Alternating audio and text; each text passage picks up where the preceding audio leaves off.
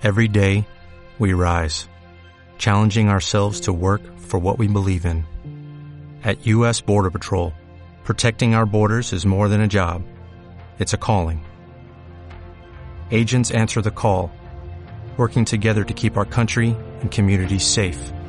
If you are ready for a new mission, join U.S. Border Patrol and go beyond. Learn more at cbp.gov/careers. Capítulo 16. El visitante.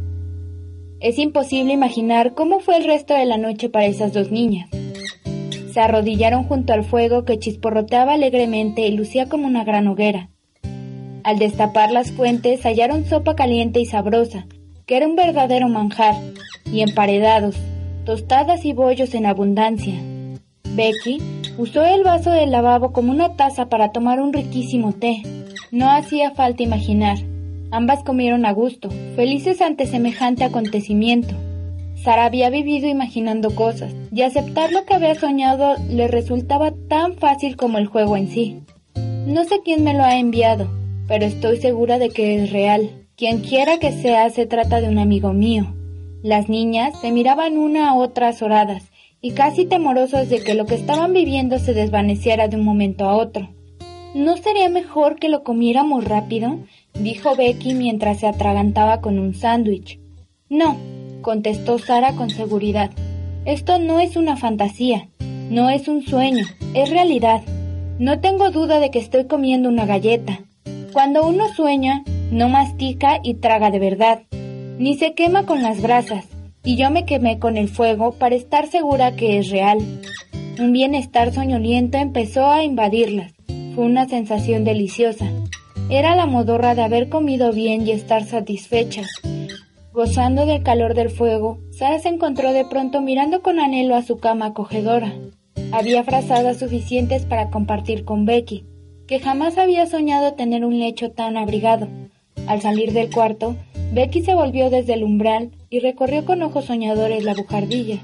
Si mañana ya no quedara nada de todo esto, señorita, dijo, por lo menos esta noche ha sido real, y no lo olvidaremos nunca, a través de los misteriosos conductos que funcionaban en todas las escuelas y entre los criados de las casas, a la mañana siguiente era de conocimiento de todos que Sarah Crew había caído definitivamente en desgracia, que Ermengarda estaba castigada y que Becky habría sido despedida antes del desayuno, a no ser porque un ayudante de cocina es difícil de reemplazar.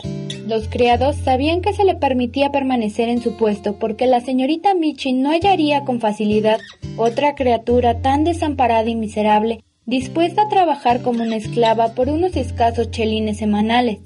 Las niñas mayores sabían también que si la señorita Michi no echaba a Sara, era por razones de conveniencia. Está creciendo tan aprisa y progresando tanto en sus estudios, decía Jessie a Lavinia, que pronto la pondrán a dar clases, y la señorita Michin sabe que tendrá quien le trabaje gratis.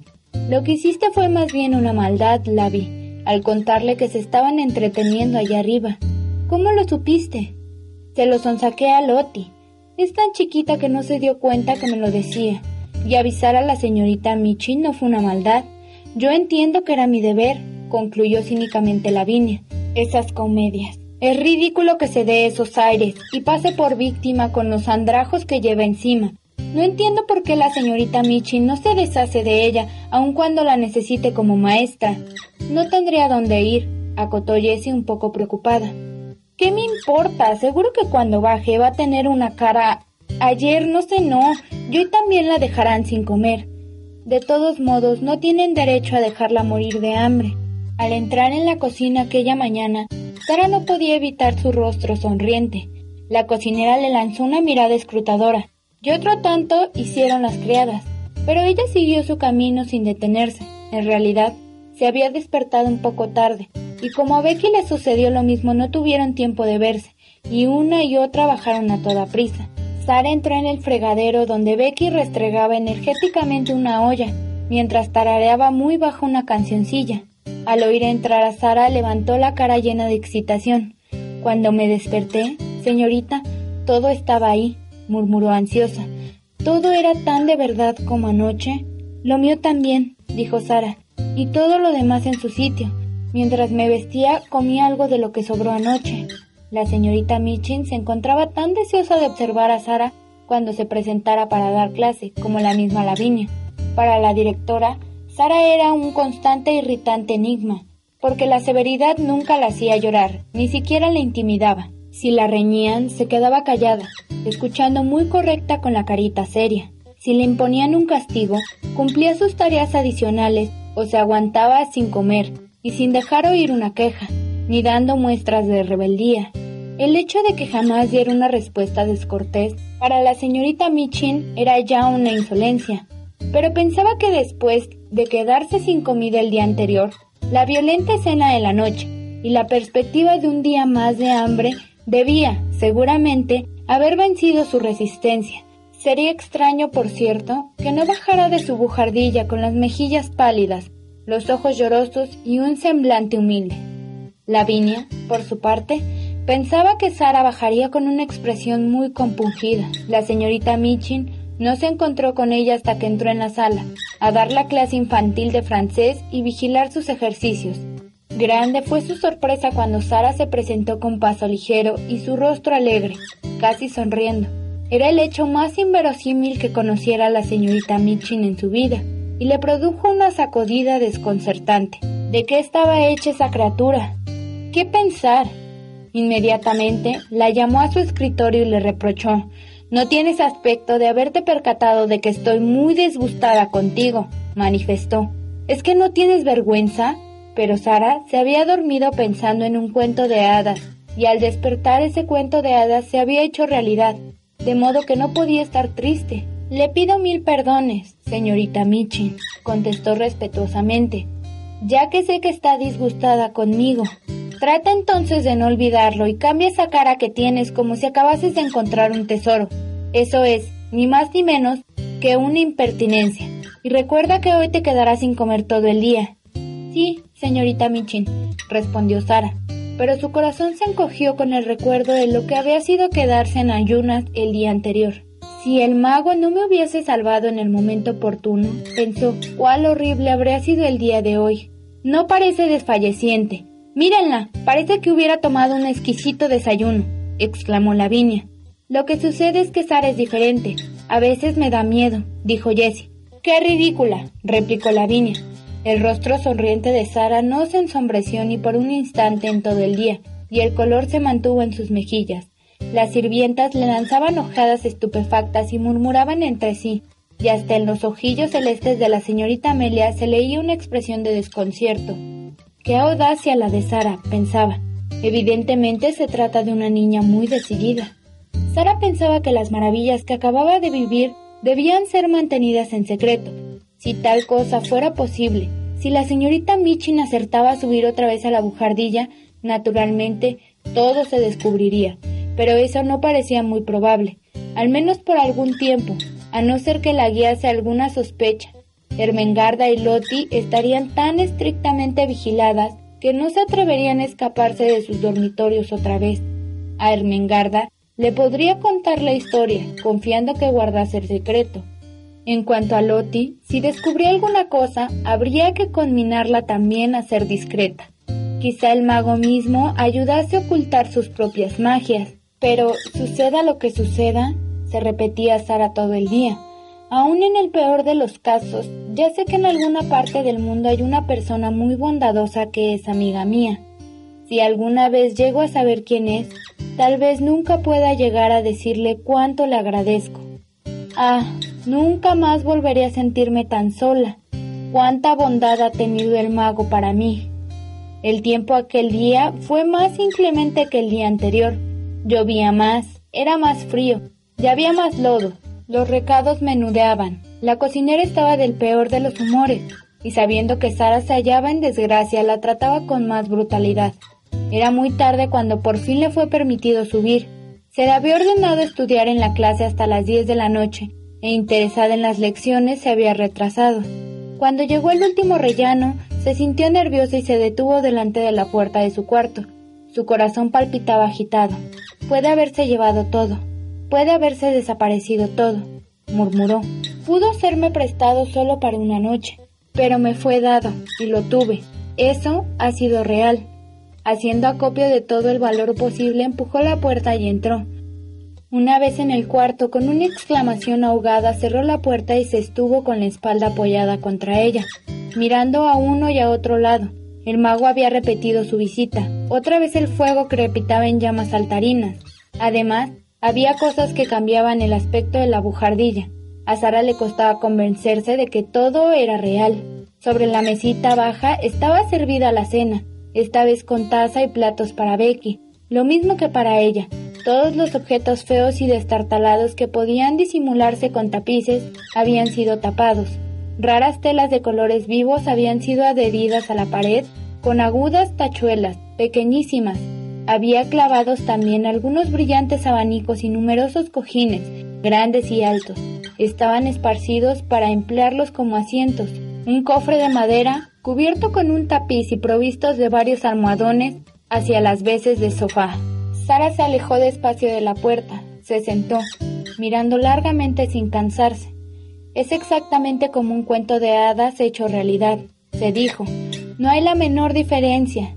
Siento que podría desearlo todo, aún diamantes y talegas de oro.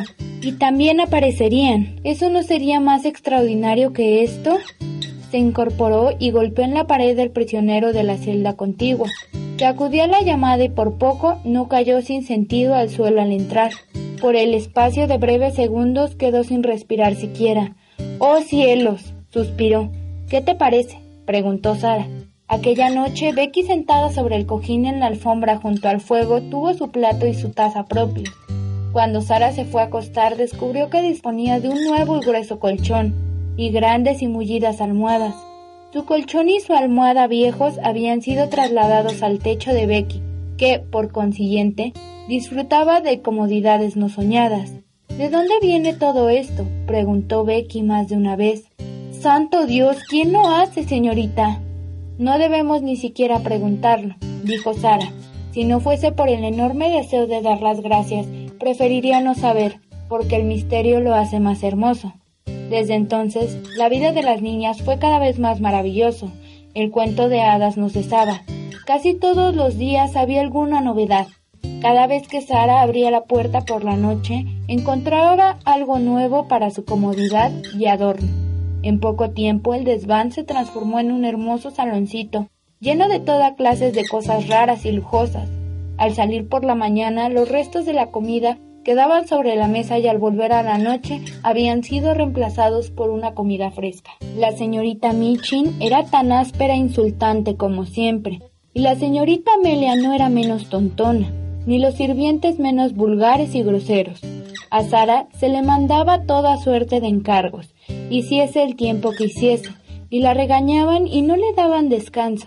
Apenas le era posible hablar con Ermengarda y Loti, Lavinia seguía burlándose ante la miseria cada vez más evidente de sus ropas, y las otras discípulas le observaban con curiosidad y murmuraban entre dientes cuando aparecía en el aula. Pero, ¿qué importaba nada mientras viviera aquella asombrosa y enigmática historia? Si supiesen, se decía para sí, si solamente supiesen. El bienestar y la felicidad que disfrutaba no solo le estaba fortaleciendo, sino que servían de aliciente. Si regresaba al colegio luego de sus andanzas con la ropa húmeda, fatigada y con hambre, sabía que en cuanto subiera la escalera estaría confortable y bien alimentado.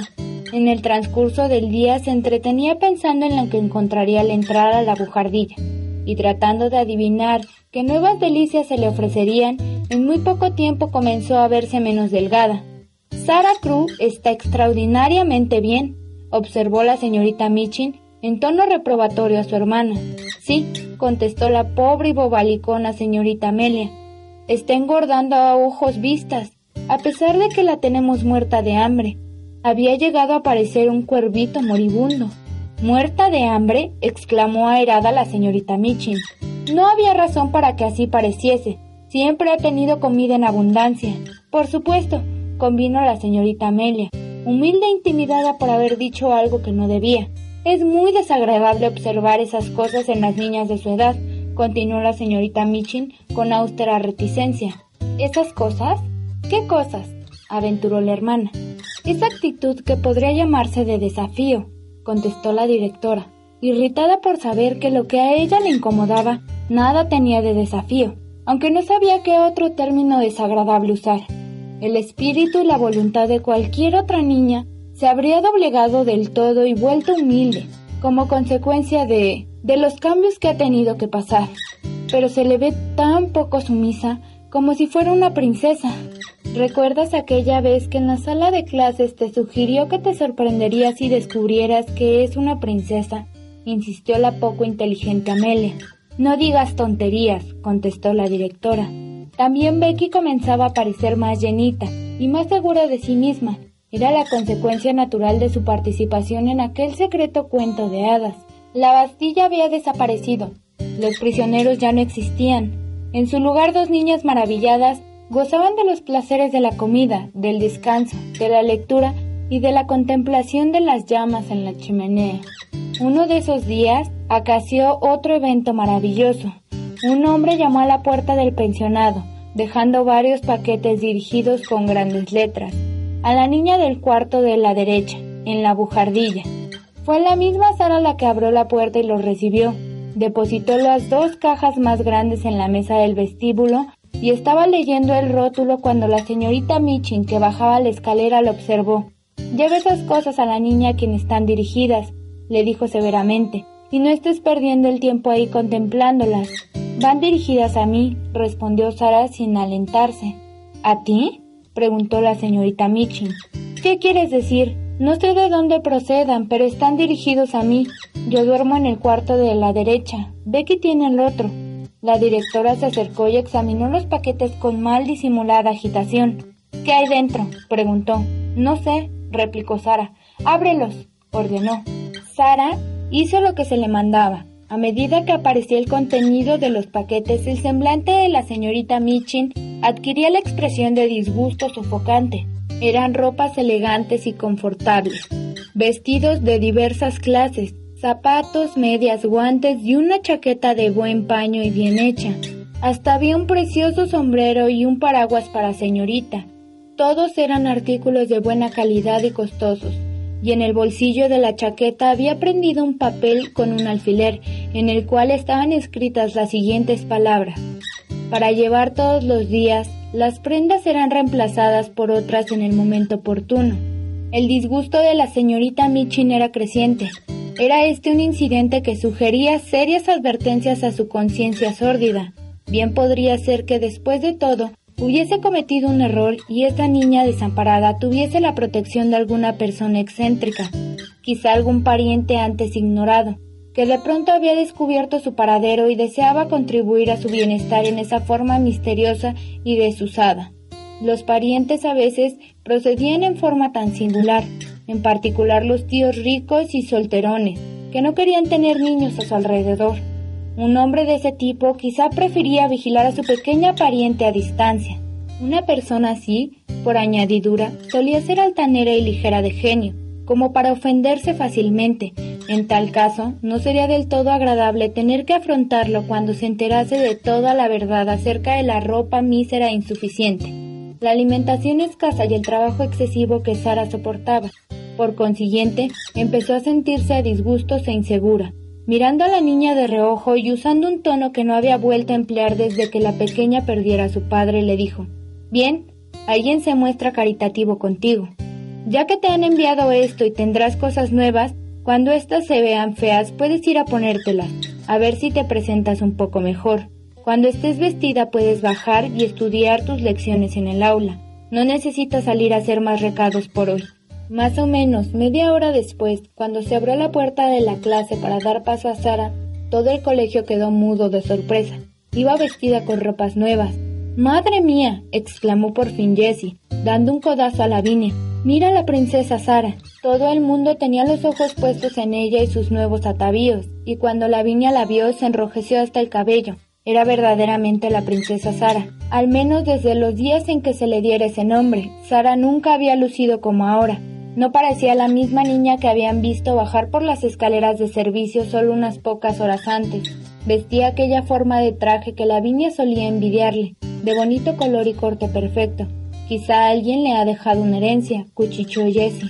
Siempre supe que le sucedería algo así. Es una chica tan particular.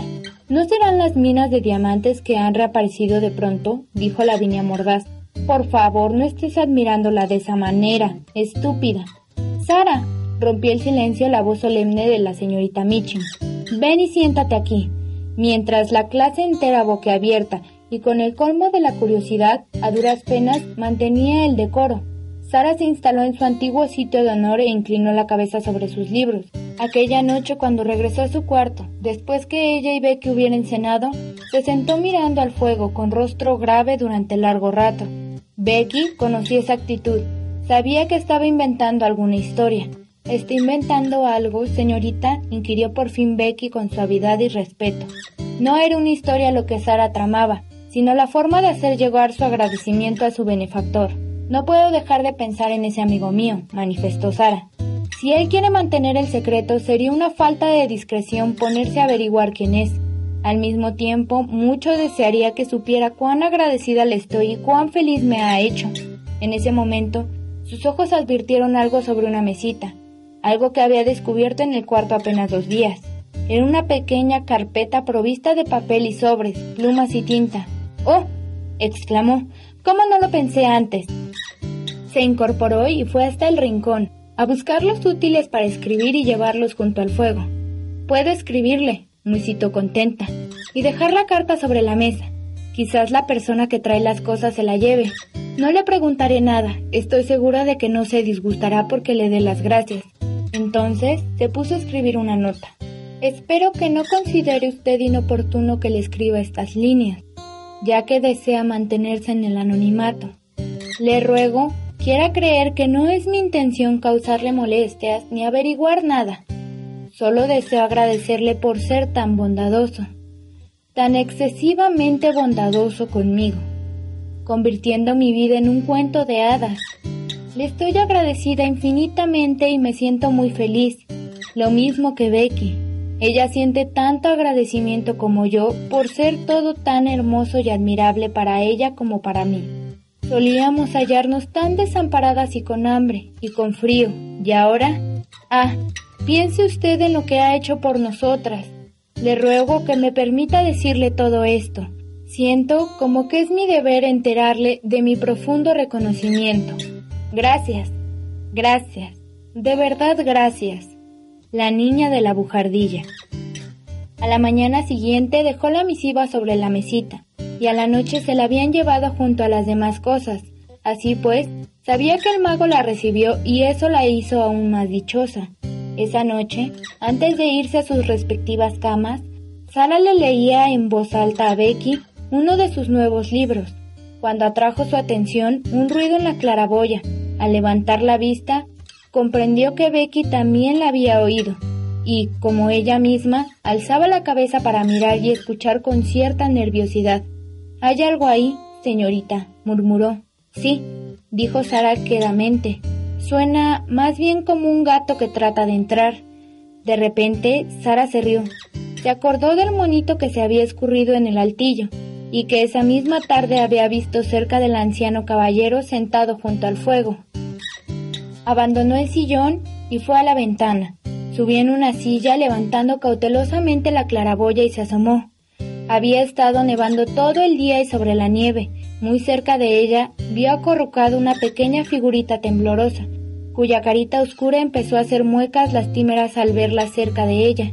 Es el monito, exclamó. Se ha escapado del cuarto del lascar, y viendo luz aquí, ¿Va a dejarlo entrar, señorita? preguntó Becky corriendo a su lado. Sí, contestó Sara gozosa. Hace demasiado frío ahí a la intemperie. Para un mono, pues son animalitos muy delicados. Voy a traerlo para que venga. Sara extendió su mano evitando hacer movimientos bruscos y hablándole con esa vocecita dulce como cuando habla con Melquisedec con los gorriones. Ven acá, monito querido, susurró. No te haré daño. El monito intuyó que la niña no debía de hacerle daño, y lo sabía aún antes de que ella le pusiera su mano suave y acariciadora sobre la cabecita, atrayéndole luego hacia ella. Sentía compresión y cariño, como entre las hábiles manos oscuras de Ramdas. Permitió que lo alzase para pasarlo por la abertura y cuando se encontró en sus brazos se acurrucó contra su pecho, haciéndose amistoso de un rizo de su cabellera. Monito lindo, monito lindo, lo mimaba Sara. No es muy bonito. ¿Qué hará usted con él? preguntó Becky. Lo dejaré dormir conmigo esta noche. Mañana se lo devolveré al caballero venido de la India. Lamento tener que devolverte, monito, pero tienes que irte. Tú debes querer más a tu propia familia. Y yo no soy un pariente verdadero. Cuando ella se fue a dormir, le hice un lugar a los pies de la cama, y él hecho un ovillo durmió ahí como si fuese un guagua de verdad.